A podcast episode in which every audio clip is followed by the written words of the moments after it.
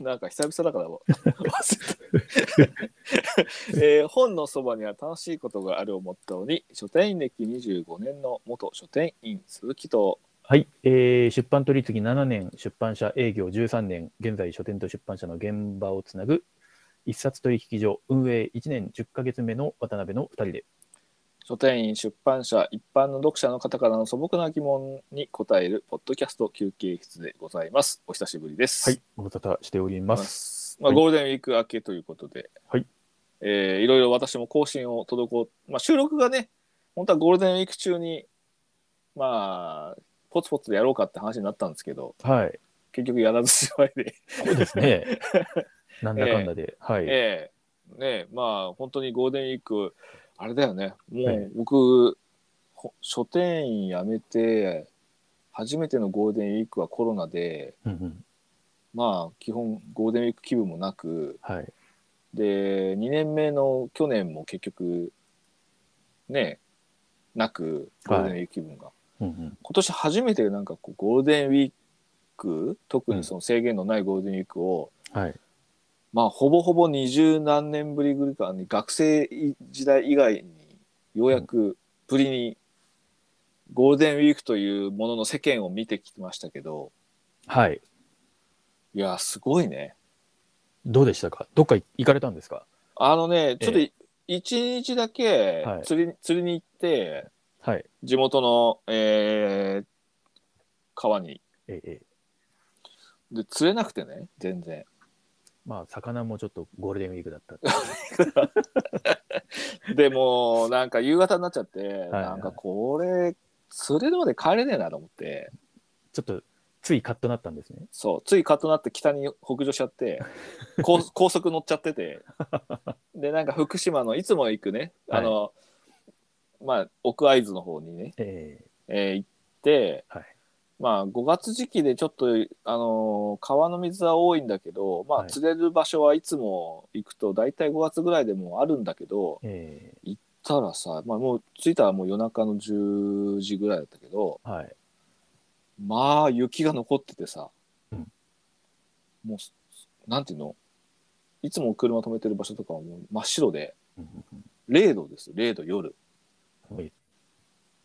そう。で、まあ、行く途中にキャンプ場とかいくつかあるんだけどさ、い0度なんだけど、キャンプ場がいっぱいで、あら、もういっぱいいっぱいでさ、えーいいつも、まあ、夜、キャンプ場も。うんうん。まあ、結局僕は、あの、車中泊しちゃったんだけどね。はいはい。うん。けど、次の日も結局釣りにならないんで、ブラブラと今度は、あの、あそこ、えー、勿来なこそはいはい。要はその福島の西会津、奥会津から、新潟の県境から、はい。ほぼほぼ横断して、え東大見にはいいわき,、まいわきのいわきの方の太平洋側まで延々と山の中走ってーはい。走ってたんだけど、うんふいつも本当にこれ営業ってしいつもしてんのかなと思うの食堂がはい。もう並んでるの山の中なのにそれだけ人がそ来てたってことですようね。来てたってことなんだよね、すごいなと思ってゴールデンウィークう、ん。僕今までバイクもさほとんどさ平日にしか休みないから一人で走ってたからさ、はい。まあ、ここ最近、あのーゴールデンウィークに限らずさ、出かけ、う土日でも一応出かけることになってるんだけどさ、ええこんなにバイク乗ってる人がいるのかと思ってびっくりしたもんね。まあ、天気も、ね、よかそっうそう。後半は良かったですかねそう、僕そう僕が行った時はね、うんあの出かけた時は天気が良かったんで出かけたんだけど、釣りにね。た。うんうん。うん。あの、まあ、ここ出かけとかないともうい、ね、ゴールデンウィーク堪能でき、堪能って言わけないけど、うんまあ、一人でブラブラしてたんだけど、うんいや、すごいね。本当に、まあ、高速は勢い乗ったけど、帰りは乗らなかったけどさ、そんなは人がこんなにいるもんなんだと思って、うん、びっくりしましたよゴールデンウィークまあ、今までだったら、そのお店に、で仕事してたってことですよね。だからそうそうそうそうまあほぼほぼもう20年以上、うんゴールデンウィークなんか休みなかったから、うん。あのーまあ逆にその休んでも人が多いからうんうん。ある意味平日の休みっていうのが本当にね快適だったんで、はい。うん、それに慣れちゃったからさ、うんすごいなもう外食一切してないもんねここその時はうんうんうんコンビニでうん。はい。あのー、鮭ハラミおにぎりはい。 とはあのなんか新商品の漬け筋子おにぎりうんの2つを2日間食べましたよ、それ以外何も食べてない もう食堂とかも入れないもん一人でう、ん。うんいっぱいいっぱいのところでさまあ、コンビニのおにぎりも美味しいですよね。でも、そう いう美味しいよねちょっと外外で食べる感じ。まあまあね車の中で車のね中とはいえね。そうそうそうんんん塩おにぎりがね美味しいんだよね セブンイレブンの一番シンプルね。そう絶妙なさ、うんあのなんか塩加減でまあちょっとそんな感じでね、はいなんか行きましたどっか行きましたゴールデンウィーク私はですね、結局何をしてたのか、あんまり記憶にないんですけど、 けど唯一、あの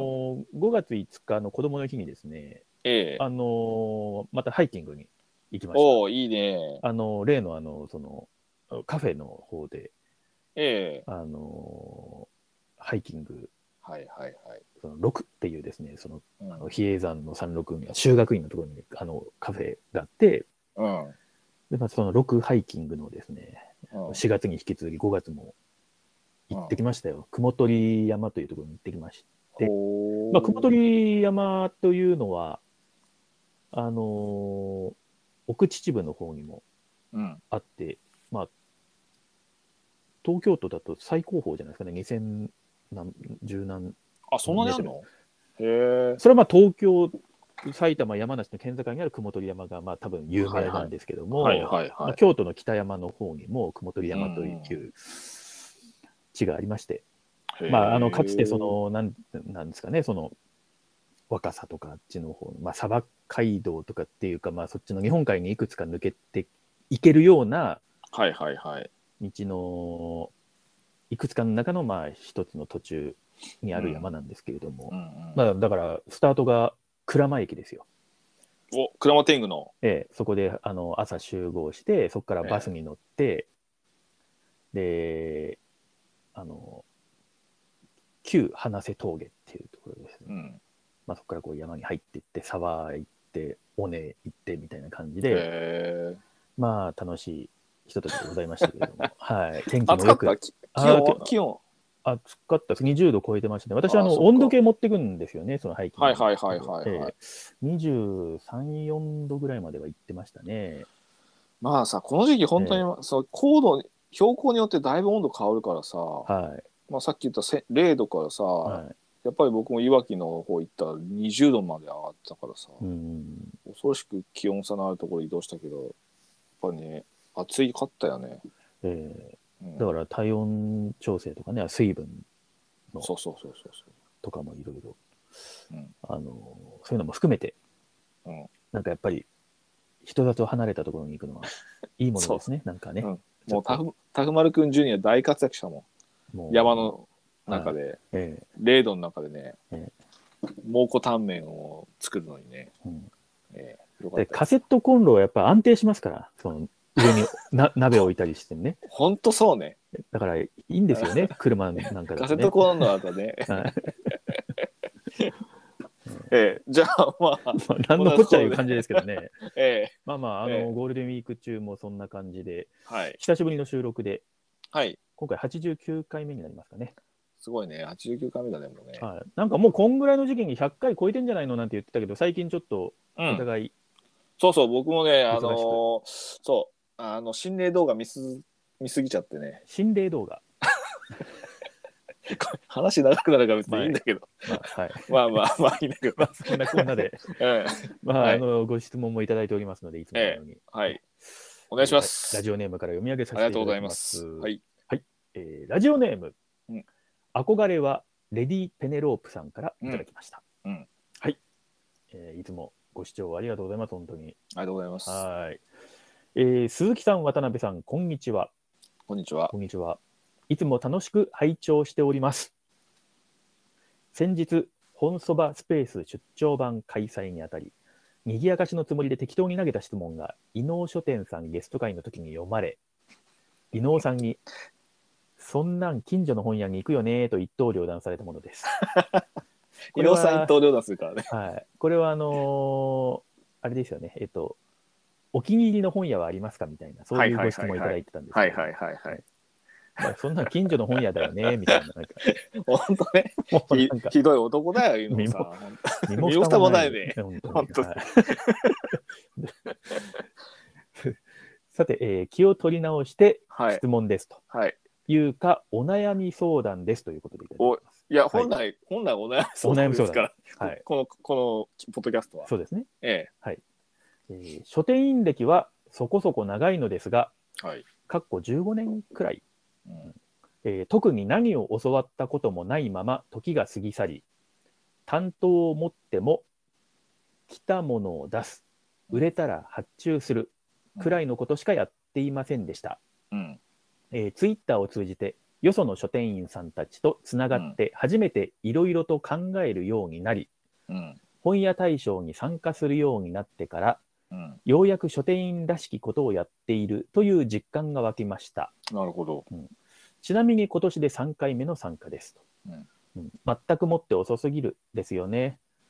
今は文芸と文庫新書の担当ですが売り場を作っても未だによくわからないままですうん店長も同僚もさほど本を読むわけでもなくうん何かアドバイスしてほしくても誰も何も言ってくれませんうん好き勝手できるのはいいのですが裏返せば全部自分で考えなくてはならないうん漠然とした不安とでも言うのでしょうかうんいつもこれでいいのかと悩みながら本を出していますうんえーここでお二方に相談しても実際に棚を見てもらえるわけでもないので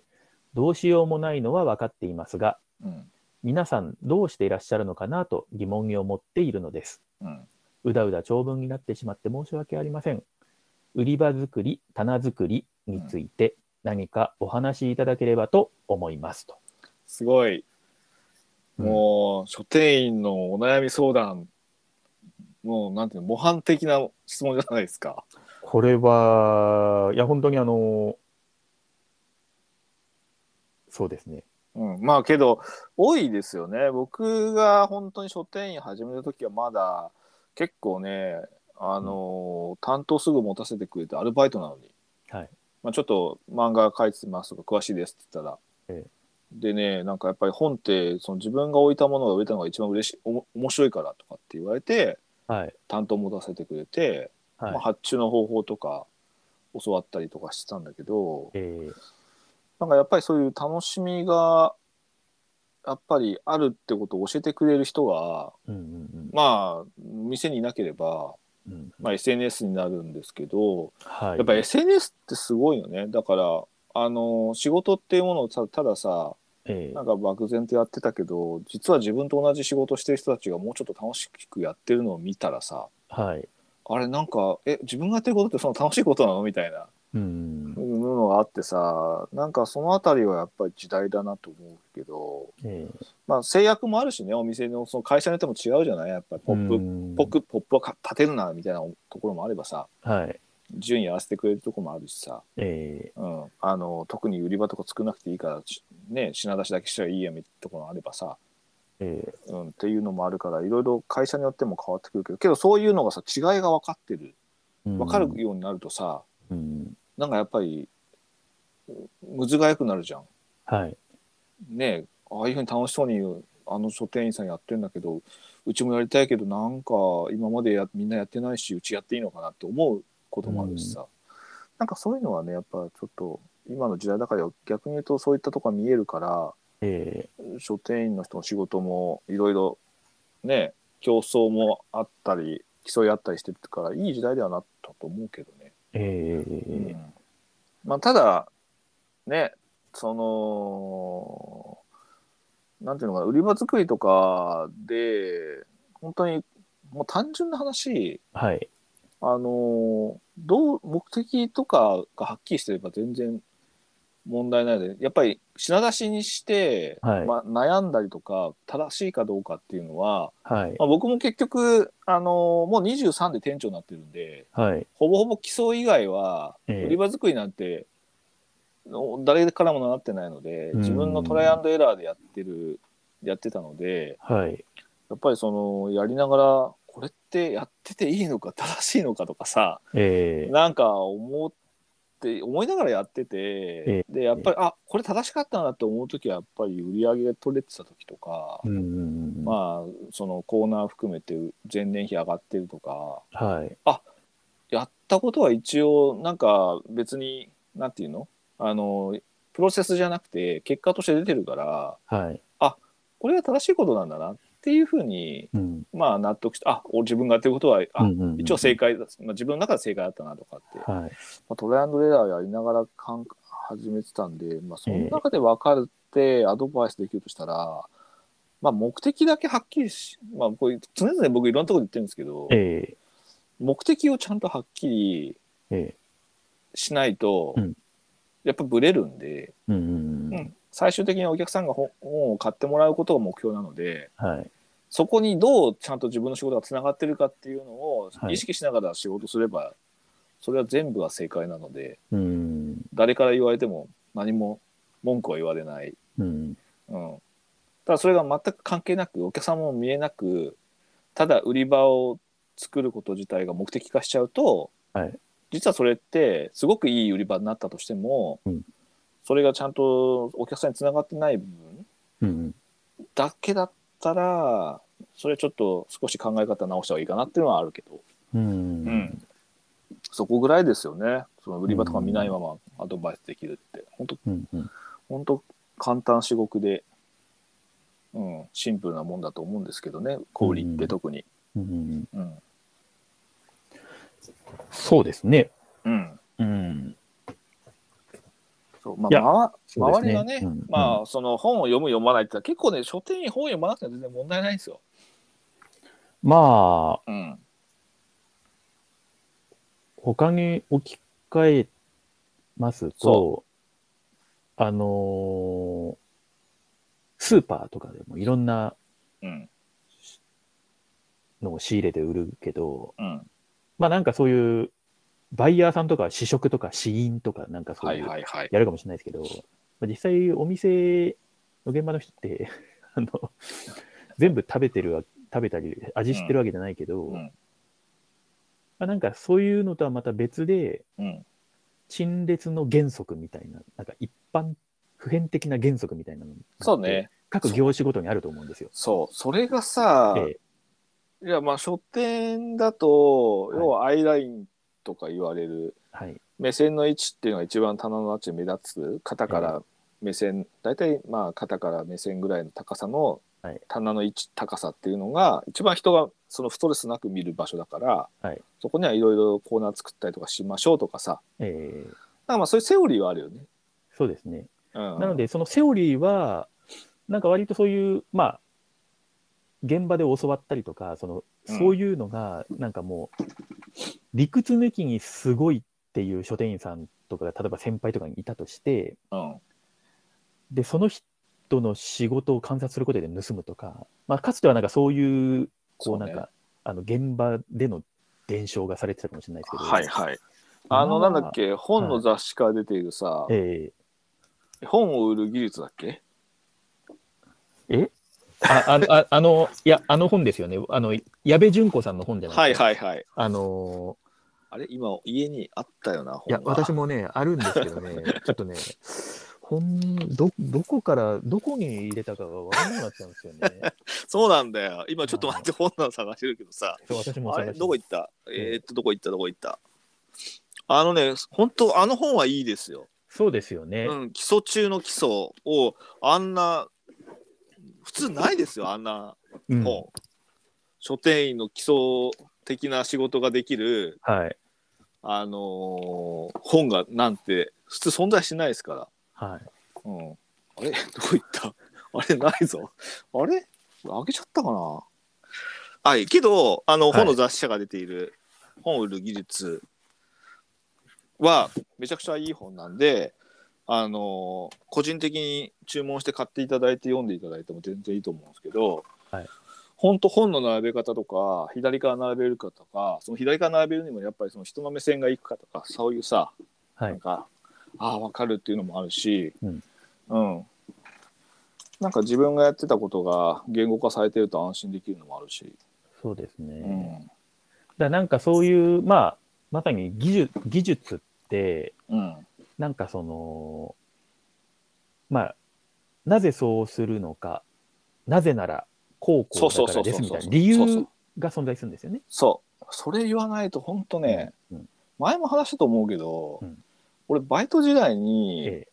コミックの一覧表を頼まれえてう、んうんうんうん もうなんか一番嫌ではい面倒くせえなと思って、うんこんな大量なもん一円チェックとかやってええつまんないなと思ったけど自分が担当になって自分でた一覧表やるとめっちゃ面白い仕事になるわけ、はい。まあ、それは後でその後の続きの仕事っていうのがあるからさええ欠品をチェックしたりはい。その自分の在庫をところから今度は別の、ね、シリーズを入れようとかっていうふうな考えながら次発注業務があるからうん非常に重要な一覧チェックって仕事がはい。実は大変あの重要だったっていうのをさ自分でやることによって分かるからさ、うんうんうんそういうなんか目的この先この仕事ってこういうふうに使われるんだよとかうんうんこういう理由があるんだよってことが分かればさはい。逆に言うとそこから改善もできるしええ軸さえぶれなければうんこの一部分は変えてもいいなっていう判断ができるけど、うん分かんないとさ、え例えば右から左に商品を動かしてっていう時にさ、はいそれだけ言われたら右から左に動かすしかできない じゃん。うんうんけどさ右から動かす理由がさ、はい単純にそこの商品を開けるためだけの仕事だったらさ、うん別に左に動かさなくてもいいわけじゃん。そうですね。うんうん上に動かしてもいいわけじゃん。っ うんうんうんていう判断がさできるかできないかってやっぱその先の理由仕事の理由が分かんないとさはい。できないんでやっぱ教わる時もここれこの仕事ってどういうふうにあのり意味があるんですかとかって聞けるか聞けないかでも変わってくるそうすると自分の仕事の幅も広がるからっええていうのはありますよね教える方もそうだし。そうですね。なので、そういう、まあ、技術とか原理原則みたいなのとか、あのー多分、その、先ほどの本を売る技術の矢部純子さんの場合ですと、あのーもう、矢部さん的には当たり前すぎて、はいはいはい。だけど、実は、そういうのが、なんつうかな、電子、なんか、他の人にとっては当たり前ではなかったみたいな。そうなんだよ。だからさ、えそれってほんといろんなところであるから。えいろんなところにあると思います、これって。うんもうさ、だから、まあ、僕らの世代だと、例えば本が10冊積んである場合に、はい。まあ5冊ずつ交互に分けてさ、あの、そうですこねう。交互に積んだり、まあお店によっては1冊ずつ交交互に積むところもあるよ。でな、なんでそうするんですかみたいなね。はいはい。はい。で、まあそれはやっぱりさえ、一方、まあ一つの、まあ、方向で積んじゃうとさ、どんどんどんどん本ってさ、あのーまあ、塚の部分とかと厚さが違うんで、はい。傾いてっちゃうんでそれを交互に積むことによって、はいまあ綺麗な平平台の積み方に平積みになるんだけど、はい結構それをさ、はいなんか漠然とやってるとさ、ええ5冊じゃなくて3冊反対側になってて次5冊反対側になってみたいなあのーそう、そうすると、パッと見たときに、美しくないんだよね。美しくない し、あとは品出しする人と発注する人が一緒の場合だと、うん別になんかポスト化見なくても、うん山が減ってる時に、そう目冊数が目分視かでる残殺数がす一あっと瞬でいう間分かるに分かるっていうね、うんうんうんまあそういうのもあってそういう知恵知恵というか積み重ねられた伝承されたはい。あの知恵というか、ええ業務のコツみたいなのがあって、まあ、それ雑誌もそうなんだけどさ、ええつええ積み方とかあとまあ単純に新しいものは手前っはい。ていうそのセオリーがええこれってさ意外と知らないとさ、うん僕なんかもその書店経験ないバイトさんとかに教える時にさ、ええ単純に新しい雑誌は前うんでなるべく新しい雑誌は、えー動線から一番近いところ、うんっていうふうに置くんだけど、はいそれが分かんないとさやっぱりさ、ええあの置き方が分かんない新しい本を奥に行っちゃったりとか、はい。奥が古いから奥の本雑誌を抜い平台を抜いてうん新しい本をそのままいそこに置いちゃったりとうかんさ、うんうんそういうことしちゃったりするわけじゃん。はい。うんまあ、なんかそういうのもあって、まあ、本当いろいろな多岐にわたってさ、はい。そういうのあるよね。そうですね。なので、なんかそういうのって、あのーまあ、それこそそういう、まあ、書店人養成講講座とか、なんかそういうなんかセミナーみたいな、なんかそういうのもね、あの、うんや、お金出したら受けられたりとか、うん、あるいはなんか会社によってはそういうのを受けさせてくれたりとか、そういうのもあるでしょうし、そうだね。あとただはさ、うんうん、その売り場の作り方みたいなところって、えもう若い頃結構そういうの生かせられたけど、え、うん平台の作り方とかそういうのはなかったもんな。うん、うん。もうちょっとなんかあそう係数管理的なものは教わったけど。ああ、はいはいはいはい。んそうで。すね。なので、そう、なんか、あのー物理的な陳列のセオリーみたいなのがあっうて、んまあ、さっきのその5冊ずつで互い違いにするとか、うんあとは奥にあるものが手に取りやすいように、うん手前のものも取りやすいようにとか、うんだからこううんなんか段々をつけたりとか、そう。まあまあ、なんかいろいろそういう、ね、あるよね。ええそのなんか物質的なところでの、えー、と原理原則みたいなのって、うんコンビニとかでも多分あるし、あるだろうね。うん手前、手前、商品を手前に持ってくるみたいな。そうだ。もうさ、ね前千葉の時に朝必ずファミリーマートに寄るわけ。うんうんうんうん。そうすごい混むのよ朝だから、うんうんうんうん通勤前だからええ出勤前だから、はい。もうぐるっと、ま、いあので店の中をぐるっと一周回って並んでてさはい。で毎回おおにぎりコーナーでおにぎり買うんだけど、うんあのおにぎりがさ、ええ毎朝、え位置が違うのうんうんうん。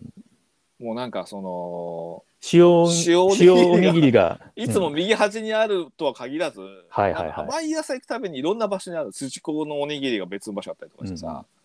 であれ見てほんとイライラして。定番は固定すべきですよね。そうそう。で、うんそれっえて、買う方もええ、同じ場所にあった方がいいし、探しやすいのもあるし、うんおもまあ、お店の管理者からすると、うんこの場所には塩おにぎり、うんこの場所には筋子おにぎり、うんこの場所には、あのーわかめおにぎりって決めとけば、はい品出しもめちゃくちゃ簡単じゃん。うんね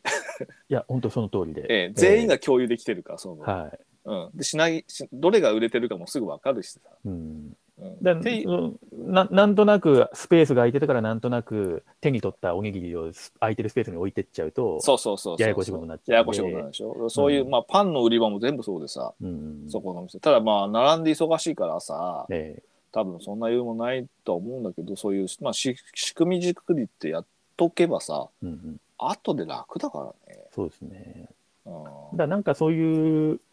えーっと、い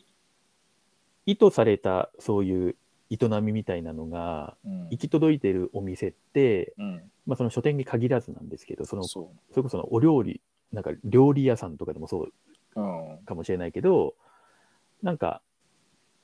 あのーそれって、そういう買う人とか、実際にその場を利用する人にとって、うんのやりやすさとか分かりやすさとかが追求されてたりとかするので、うんなんか、お店の人にとってもいいし、買いに来る人にとってもいいし、みたいな空間になってくるは,、そうだよねずなんですよね。そうそうそうそうそそういうところっていうのは、なんか、ああー、なんかここはいいなって感じたりとか、う、うん、するんじゃないかなと思って。だからな、まあ、うん、ね棚の棚が整然とルールが決められてそのルールはさお客さんも店員も共有してるとさえ非常にシンプルだけど意思疎通も早いしえうん、ストレスもないよね。で、それでいて、なんかその、ちょっとこう、賞味期限の時間が迫っ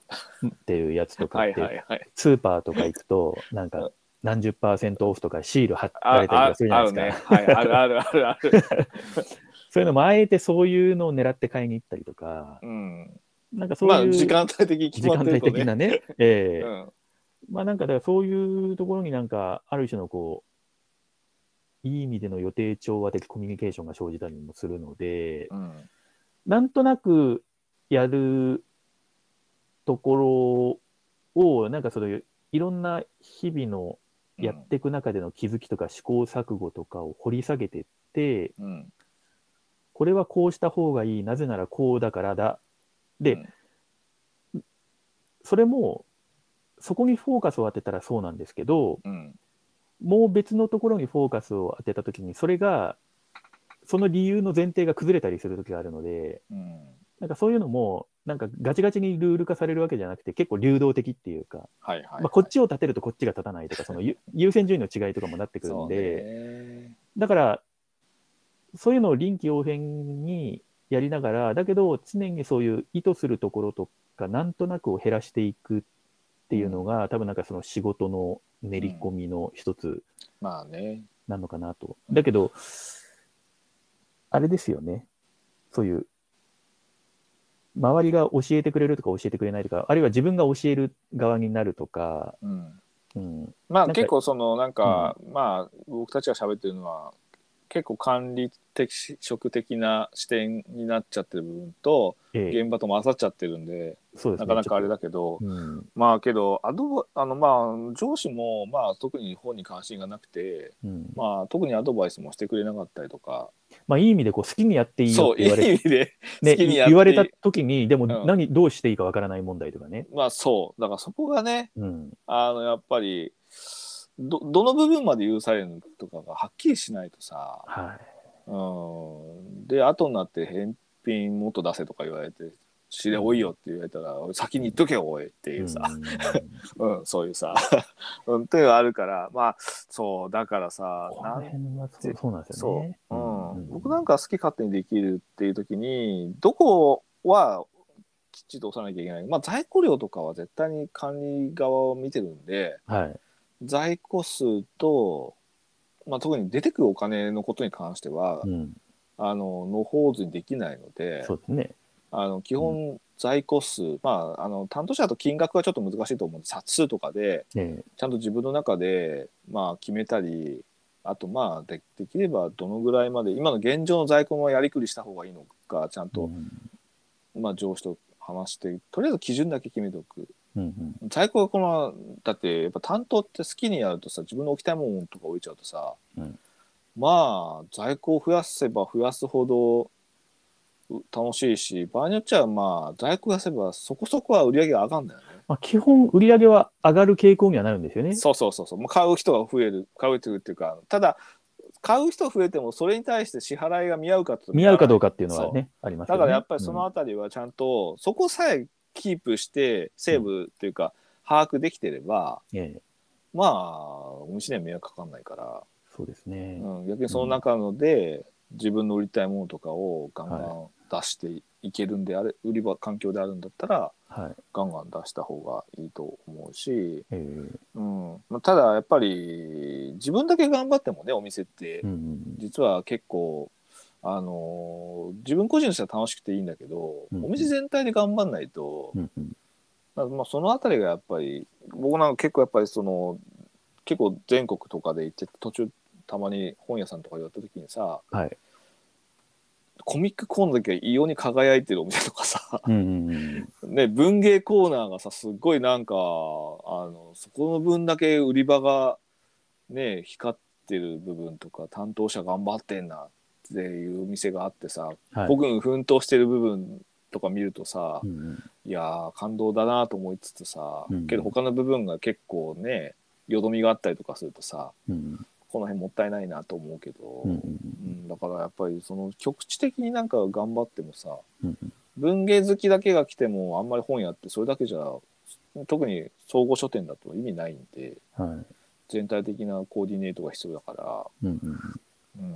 お店全体のね。そうそうそうそうそう、はいはいはい。うそうですね。んうんなるほど。いや、なんかこれ、すごい論点がいろいろあって、そうだからいろんなことがこうんこの質問から語れるんだけど、ちょっとでも、自分が、自分っていうか私、私がうん思いつくままに喋ると、本当収集がつかなくなりそうなぐらい、 ちゃんとこうせ、物事をこう整理して語るには結構時間が足らなすぎるって感じなんですけそうど、ね、まあなんか僕なんかは本当にずーっと、僕も結構好き勝手にやらせてもらってた部分があるんで、うん、まあそここれやってて正しいのかなっていうのは例えば並べ方一つとっても、うん本当にねあの昔は今でこそさ男女作家って当たり前のように一緒になってるけど、はい、昔は結構セオリーとしては男女別だったりとかしてたわけじゃない。そうですね。であれもやっぱり面倒くせえなと思って、うん男女一緒にしちゃった方がいいよねわざわざ分けるの無駄だもんと思って。うん単純にその、はいあのな要はその男女差別とかそういう問題じゃなくて、うんうんうん売り場としてうんうん意味ないなと思って、そうだ、なんか、あの、だからそれまとめると、うんけどそうすると結構いろんなお客さんがうん、男性女性問わず売り場でちゃんと本を買ってくれるようになってあこれでよかったんだみたいなうん。いや今までのその当たり前のようにこうなんか会社とかがお店で当たり前のように上の人たちが先輩たちが並べてたようなことをちょっと思い切って崩してやってみる。うん、うん、でそれで正解だったらいいし間違ったら戻せばいいだけの話なので、うん。まあ、そういうことをやり続けて正しいものを自分で探っていくっていう。そうですよう。ねんだなんか、それも、まあ、多分その、鈴木さんの、まあ、気づき、日々の気づきの部分、これは、うちの店だったらこうした方がいいんじゃねえかっていうのが何かのきっかけで、あそうだね。うん。それはもしかしたら品出ししてる時のストレスかもしれないし、うんなんかふとお客お客さんが、まあお客さん見てるってのはやっぱり重要だよね。そう、お客さんこういうことを聞かれたとか、うん。うんなんか目の前にあるのに探お客さんが探せないで質問してきたとか、はいはいはいはい、あるなんね。かそういう日々の小さな気づきを掘り下げて、なんかこれうん、そもそも、なんだろう、この、えーっと、分類が、分類変えたらいいだけなんじゃねえみたいな、なんか、そうそうそうそう。あれまあでもめんどくせえけど、めもう今やっちゃうかみたいな感じ。 ダメならまた明日戻せばいいかぐらいな、ある種そのフットワークの軽さを発揮しつつ、うん。うん。それってなんか、こう本当はそうした方がいいんですけど、なんか、うん。はいまあ、誰かがやってくれるっしょとか、はいはい。でも、先輩たちこうやだったからこうでいいっしょとかっていう、なんか他人事じゃなくて、その自分の気づきに対して自分事としてアクション取ってった鈴木さんみたいなのが、私的にはやっぱ、ちょっとごめんなさい、まあ上から目線かもしれないですけど、まあけど、ほら、好き勝手できるっていうう、うんところはもう最大限利用しないと、なるほどですね。なんかさ、まあ、うんこれさ、武田佐哲さんにインタビューした時に話してて、本はい本屋の話になってて、ええあの時に、うんやっぱりあの売り場を変えるっていうことに対して、うんまあ、普通だったら変えても僕なんか変えてたけど、まあ、うん場合によってはうん上の人間から「うんお前これ変えて売り上げ下がったら責任取れるのか」みたいなはいはい言う、なんでなんで書いたんだつってそうそう「お前そう責任取れるのか下がったら」みたいなっていう、もう初めからこう行動に対してそっをかけるような言い方をするようなはい人いるよねみたいな話にうんうんうんうんうん武田さんなってて、うんうんあーまあいるだろうなと思いつついるでしょうね。うんうん、そうそう、まあそうんなまあ、そういうのもいるから、うんうんでももしそう言われたときに、いや、こういう考えで、あのこういうふうにやってみたんですとかって、そうそうそうまあ、ある種こう言語化して言えたら、そうななのなんかまあ、それで相手が分かった、じゃあ OK って言うか、また別ですけど、うんうんそこではやっぱ言語化して言えるかどうかって結構大事だなっていう気もしてて、なんかとなくやりましたとは言えないじゃないですか、やっぱ。まあなんか僕、うんまあその社員本屋で社員になって、うんうんまあ23では店長になったんだけどそれまで1年間だけ、はい要はその社店長の下で働いたことがあって、うんうんうんその時にもうそれまでバイト時代とかずっとコミックばっかりやってたのが、はいコミック外されない移動になってうんうんえ俺コミックめっちゃこの会社で多分俺一番詳しいよと思って、うんうんうんそれから外されてムカついてうんうんでまあいろいろ学さんとかさ、うんうんうん専門書担当させられてさはいでうんまあ、でもうほんとなんか頭きたけど、うんうんまあけど学さんとかは普通にまあ頑張んなきゃなと思いつつやりつつ、うんうんなんかただまあもうしょっちゅう聞くわけ、うんあのいろいろ売り場変えたりさするとさ、なんでこういうことしたんだとかさ、うんうんうんなんかもう雑誌の担当やっても雑誌の売り場変えたりとかするとさなんで変えてんだとかって言われてうんたうんうんめんどくさくて。うんうんでも昔でも帰りいつもその店店長のあの机にあるガムをいつもくすねてたんだけ ど。で,、ねでその時にやっぱり、まあ、これお客さんのためなんでっつって言えばうん一番パワーワードなんで、その時気づいた、うんうんううんんこれお客さんがこういうふうに見たらこういうふうに見るんでみたいうんうんなそう思うんではいでこう変えましたみたいうんうんな、うんこの売り場にこの商品はお客さんの動線がこう流れてくる時に一番目立つのはここなんでみたいな。うんうんそういうふうにずーっと仕事してたんで、もう何か言われたら、ここにこういう仕事をしたって時に、すぐ理由は答えられるような癖がもうついちゃってて、なるほどですね。その時にねうんうんうんうんで、その店長とは別に仲良くなったわけじゃないんだけど、まあでも、和 ガ解しムたをわけでもないし、ガムをくされてたからね。うんうんでもほら、噛むと、噛む、ガムを噛むのストレス解消になるぐらいだから、 そうそれで、それで何だか関係性が、そね。うそう。まあまうあ、んそういうので、まはあい自分の中で、はいそのなんかこう、半分反発心と、うんああとはまあ面倒くさくないようなうんうんうん処世術みたいなのをうん入り入り交えてうんうんでまあそういうふうな考え方が癖がついちゃってからだったかうんら、うん結構そういう働き始めの頃のそういう仕事上の価値観みたいなのが、まあ、どんな形で培われたかはいろいろあると思うんですけど、今もう書店の仕事じゃないじゃないですか鈴木さん。ええそうですね。でもそういうのある種のこうイズムみたいなものってうん今も自分の中に流れてる感じしませんなんか。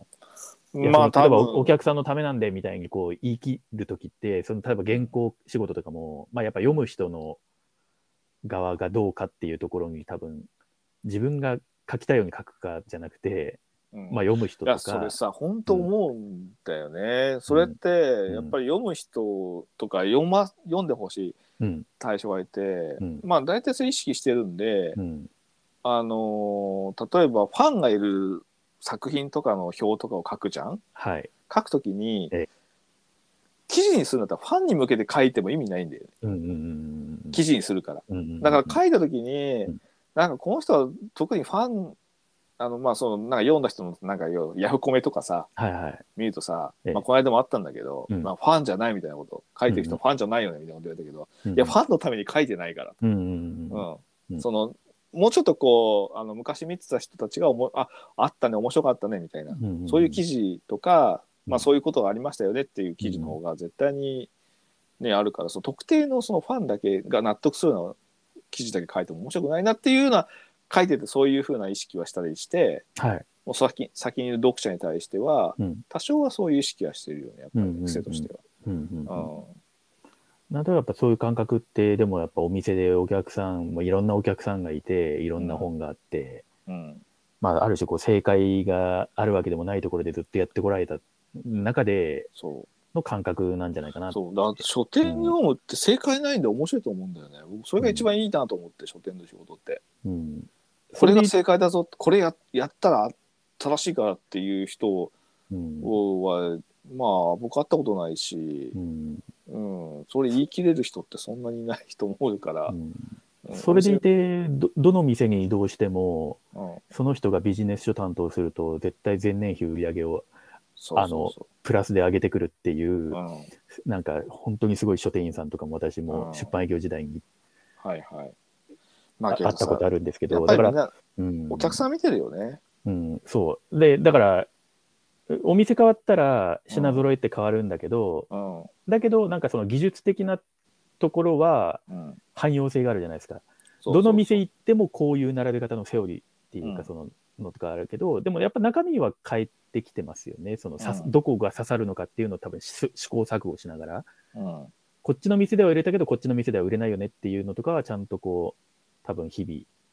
そうチューニングしてますよね。チューニングしてだだから難しいってやっぱコンセプト書店なんか僕なんかもやってさ、はいはい。もうコンセプトが出来上がっちゃってるところにさ、うん来るお客さんに対してチューニングしていくっていうのは非常に難しくて、うん、なるほど。そコンセプトに合わせないと難しくなっちゃうってことか。うでそれに対してやっぱりコンセプトで人を呼んでるから、うんうんうんまあ、その人のコンの要はそのニーズとかに合わせてさ商品をコントロールとかししチューニングしていくみたいなのがさうん。はい。総合書店と比べるとよ狭いんだよね幅がうん。うんうんうんうんううんん、あのー JWAVE じゃなくて、うんあのージョー達也のジェットストリームう好んきなお客さん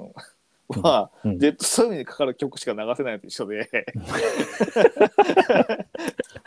ええまあまあまあまあ。そうう。そうそうえそう、えええええうん。うん、なんかやっぱりそういうちょっとは振り幅がやっぱりコンテンツ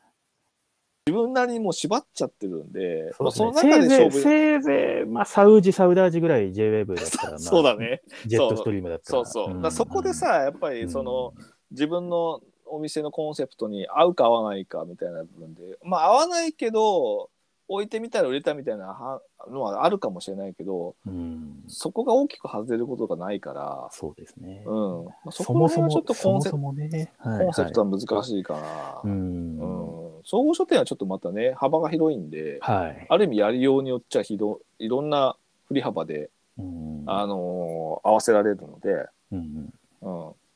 ほんとそうですね思うけどね。ううんん、まあだからいろいろあのーまあ一つは正解はないっていうことなんですけどうんあ今まとめに入ってるんですけどはい。正はい解はないからえ言う人が言うのはそれぞれまた変わってくるかもしれないしけえども、ただなんかこうまあそういう技術みたいなものはその矢部純子さん的な技術,、そうね技術みたいのはあるから、そこは抑えるべしというのと、まあ、漠然とした不安に向き合うことが成熟につながっていくのではないかという のがまあなんかそのなんか思春期に相談、思春期の漠然とした、漠然とした不安が生えちゃって、もう10代に話すわけないんだからさ。はいうん。まあそこでこう、なるべくこう、日々の気づきに、まあ自分事とし、まあ主体的に関わっていきながら、うんえー言語化して、そこにこう、なんでこんなことしたのって言われたら、うんちゃんと答えられるような感じでいるうんと、まあその自由がより高まってくかなという。そうだね。まあ、なんかまあ、いまあ一つうん、僕は結構その SNS のない時代から書店やって SNS が始まり、はい。まあその何のややり方とかで、まあ、書店としてのアピールみたいなことをやった時にうんうんうんうん。気をつけてたのが、はいあくまでも書店発信の情報ってお客様の方に向いてないとうんダメだなっていうのはもう本当気をつけててもっと言うと、自分の店に来るお客さんぐらいなお客さんまのあ方まあまあそうでだねまうあんそれも含めてでだからうんああ場合によってはほらもうただのしょその要は、えー、と承認欲求的なアピールで終わっちゃう僕もそういうの陥りそうになる部分もあったりするわけじゃない。まあ、ちょっといいねほ、いいね欲しさみたいなね。まあ、ないんいかね。というか、その出出版社に向けてとかさ、ああー、はい。うん、もうそこ、うんう作家とかに向けてとかさ、あー、まあ、ある意味はい戦略としてもあってもいいとは思うんだけど、ええなんかもうそればっかりになって、要はお客さん見えてなくて、はいうんうんうん単純にその書、えっ、と、書出版社と対出版社とか、うん対、えー作家さんとか、うん著者の人うんとのやり取りだけのつながりのためだけに、うん売り場を作ってアピールする。うんっていうことはまあお店のその飛び道具としてはいいかもしれないけどうん実は結構そのツイッターでやる意味がなくてあんまり、うんうん、お客さん向けにやった方がいいと思うので、うん、お客さん向けっていうと、具体的には、いやもうもう単純にあのあれですよあの商品のはい紹介、あーまあ、うんちょっと変な話、こう、あのーちょっと、えー面白いの入荷してますみたいな。そうそうこれ面白そうあのう。うんばただうん本日これが入りましたみたいなのじゃなくて、うんうん単純もう本当に担当者は担当者でいいんだけど、うんうんこれが入りましたということで、これはお、まあ僕、実は今のツイ僕個人でやってるツイッターの方の紹介と、うんあの書店時代のしょツイ SNS やってる言い方を全く変わってないんだけど、なるほど。はいはい。これめっちゃ面白そうだなっていうだけでいいと思う。はうん、今日入ったんだけど、これ自分も欲しくなんで買うとかって言あ、うんうんってもいいし、うん。まあそういうのを積み重ねていくのが重要だと思うし、確まあ、か場合にによっては SNS ってうん本当にそういう風な部分で見てくれる人もいると思うけど、うんうんうん、まああとはもうちょっと店内のお客さんとかうんだとまあ僕なんかメルマガとかやってたけど、うんうん、もうちょっとこうあのローカルな感じの発信媒体みたいなのがいいかもしれないし、うんうん、結構その辺ね気をつけないとね、うん目的ほんと見失うんでねうんだって嬉しいもの著者とかさ出版社の人が褒められたらそうです嬉ねしいんだけどさうんそれがもう目的と化しちゃうとさはいなんか本当になんかお客さんの方向かなくなっちゃうんでさ、うんうん、お客さんうちの客層ではない本をガンガンガンガン積んじゃって一一人盛り上がってさサインおったりしてさうん、その辺やっぱ気をつけないといけないなって僕はなんか昔から思ってるけど確かになんか私、その、S まあ、SNS、そこですね、うん始まった頃とかに、あの、まあ、英字出版の岩田さんっていう、まあ、うんあの、もう、ね、あのちょっと亡くなってし、若くしうん亡くなっちゃった僕のはいはい大好きなアゲティがいたんですけども、なんか一緒にこう、ちょっとコラボフェアみたいなのをうん。私出版営業時代にやって、したら、なんかもうブログ書いてツイートしたとかって聞かれて、フェア始まった後に、はいはい。次の日かなんか、いや、ちょっとまだ忙しくてできてなくて、つったら、ダメだよ、つって、なんか、うん、告知は愛だよ、とか、みたいな ことを。すごい、なんかその人、テレ屋さんで、あんまりなんかそういう真面目な、いつもなんかすごい、なんか、ちょっとこう、真面目な感じではないっていうか、あのてすごいテレ屋さんの方だったんですけど、うんうんうんでもそこは言い切ってて、なんうか、んあの、そういうなんかフェアとかやったんだったら告知しないとダメでしょみたいうん、な。うん。そうそう。だからなんかそういうこ、まあ、こういうことやってますよと。うんうん。うん。まあ、あくまでお客さんに向けて発信するような。そう。それを知ったら、なんか、あの、あ、こういうのやってんだったら行きたいっていう人がうん現れるかもしれないけど、なんか、そういうのやらなかったら確かにそういうきっかけもできないし、うんだけど、その、アピールして、私こんなことやっててすごいでしょみたいなのとは、だからん、ベクトルが全然違うっていう。そうなんだよね、うんだからまあお客さん来て楽しんでねうんっていうフェアのディスプレイとか、うんうんまあ、結果的にそれが出版社の人もすごいそのありがとうございますということで、うん例えばもっとお客さんに喜んでもらうようにこうしましょうよみたいないうような広がり方はすごくいいと思うし、ええうん、なんかそういうのはやっぱりあの方向性というかやっうんぱり見失っちゃうと本当にねうん変な方行っちゃうんで、そうですね。うん、なんかね気をつけ、じまあ、じ自制も込めて僕もそういうふうに陥りがちだったんで、まあ、なんかある種のこうちょっと面白そうっていうのでもなんかその自分の推しみたいなものをうん、なんかこうお客さんとも分かち合うようなそうね。営みなのかもしれませんね。そうそうう。んだから、まあ、僕なんか結構お店で、んバレンタインデーにうんチョコレートをレレジで配ったりとか、あのそはい、えーし して、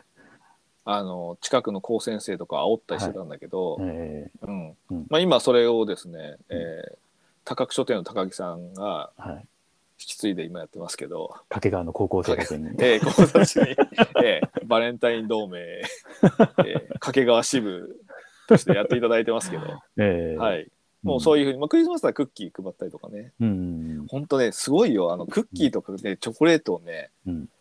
レジで配ると、これね、値段いくらとか関係ないの。もう全員にあげるの。まあ、これ客層によっても、客数とか大きいとか無理だと思うけど、えもうね、ほんと面白くて、ーもうスタッフも大好評で、うんなぜかっていうとうん、普段なんか全然いつも仏頂座したおじさんとか来てうん、いつも不機嫌そうな顔してたから嫌だなと思ってた人に、はい、あ、これチョコレートよかったらどうぞって言ったら、ニコって笑って、あ、この人笑うんだっつって。いや嬉しいもんですよねそういそううのそうそう。なんか本当うそういうのって、うんなんかあって、まあそういうのはやっぱツイッターとかでさ、うお客さん来てくくれたら、ちゃんと差し上げますよっていう告知したりとか、れ、えまあレジでもそれで驚かせまあサプライズって結構重要で、ーうんううんうんん、まあ本売るとかだったら別にね、えーうん、まあそういうことをやったら面白いなとかさ、うん喜んでくれるなみたいなのはあるから、まあいろんな、そのね、ものがあると思うんで。えーまあ、お客さん向いてやっぱりやんないとねお店ってやっぱ長く続けるものだし5年10年20年30年ってやってるわけじゃないはいそこってやっぱりその地元のお客さんがさその長いことずっと、まあ、僕なんかも結構さずっと昔から来てたお客さんが最終的にはもうお亡くなりになるまでうんうん見てたりするわけだから、はいね、そういうのを見るとさやっぱり、あのーそっちの方向かないと絶対ダメだなと思ってうんうんうんのはあるけどね、うんなるほどそこさえぶれなければ間違いはないと思うんだよね、書店うん書店員の仕事って、うんうんうんうん、向いてる方向さえ間違ってなければお客さんに向けて、うんはい。ということでいかがでしょうか、はい。ちょっ とね、この、売り場作り、棚作りについてっていうことで、うんで、その憧れはレディー・ペネロープさんは、え今、文芸と文庫、新書の担当っていうことえで、一番いい面白いとこじゃないですか、はい、これ、文芸、まあ、文芸はちょっと違うかな。文庫と新書に関して言うと、まあ、ある種こう各社のレーベル、はい例えはばい新潮文庫とか、角川文庫、講談社文庫、集英社文庫、いろいろ文春文庫、いろいろありますけど、うん他にも。うんそれのラインっていうか、つまりその、それの専、どのレーベルにどのぐらいの棚のスペースを託すかっていうのをうん、まあかそうだね新批書准とかすもるか、うんまあうんまあ割合だよね割合そういうのもなんか結構売り上げとかにも影響してきたりとかあとはあの出版社のランク配本とかも来年ここのラン配本数を増やしたいっつったらうん期間延ばすためにちょっとそこの棚とかをちょっとうん増やすとか、なんか結構そういうなんだろうな内容だけじゃなくて割とちょっとデータとかとも照らし合わせながらそうだ見ねていかなきゃいけないジャンルだし、まあ、文芸もねそういうじ純粋な文芸と他のエッセイとかもっと柔らかいものとかのとのうんミックスになってくると思うんうんですけど、そういった話もまあ今日できたらと思ったんですけど、まあ、それこそなんかそれってお店それぞれによっても違うし実際に棚を見てもらえるわけでもないのでってこう、うん書いてますけど、うんまあ、実際やっぱそれも棚見ないとなんともでい棚見ただけでも分かんないっていうかそそこで働いてみないと分かんないようなところで もまあまあままあそうねまうあんそれを言ったらもう本当にさ、1週間いなきゃ分かんないとかさ、ええ下手すると1年いないと分かんないとかさ、なってくるけど、うんうんまあそうね言えることだとね、ど、うん、でもなんそういうかのそもそも論としては割とそういう話にもなってくるかもしれないっていうか、あの売れる売れないの話で言うと、まあねうん、まあせっかくあれなんでこういうお悩み相談が来てはいこれ別になんかやらせでもなんでもなくたまたまいいタイミングなんですけど、はいあのわ我々は、はいえーこの業界の人材育成 のあの総本山と言われるはい本の学校、 NPO 本の学校の、ええはいの、ええ春春季講座だっけあれえっと書店人教育講座うん2022春講座という、春講座。この5月の20日と21日の2日間。うん金曜日私た私たちは5月20日、えー、5月20日金曜日の方にですね、えええーなんとこれは、講座が5つあるんですね。えそのトップバッターとして、 第1項の方にですね、はいはい5月20日金曜日、そうですねはい、3時半からはい5時までと。はいでまあちょっと有料には1000円でしたっけえっ、と、1000円で、学生さんは500円。 500円、はいなので有料にはなるんですけど、はいあのまあ、申し込んでいただくと、はいまあ、質問もできて、はいえー我々はそれに答えると、はいまあ、こっちでただで質問できるのになんでなんだみたいな話ですけどもうちょっと専門的なことを、もうちょっと、ちゃんとした、はい、 ちゃんとしたというか あの一 応ねあの、まあ、まさかこんなねあの、私たちがこの業界の隅っこで本のそばにちょっとだけいさせていただいて楽しもうっていうような、こんなポッドキャストが、はいまさかそんな、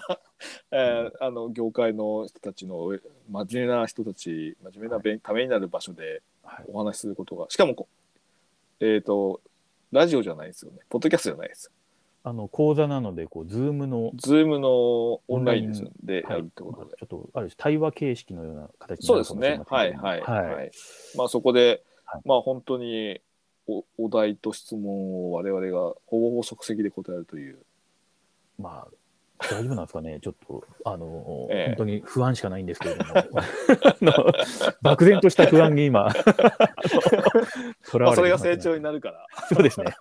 それと向き合うことが、ええはいなのでもし、ええあのリンクあのこのねポあのポッドキャストのページでリンクを貼っときますんで、はいもし、えーご参加希望の方がいらっしゃいましたらぜひ、はい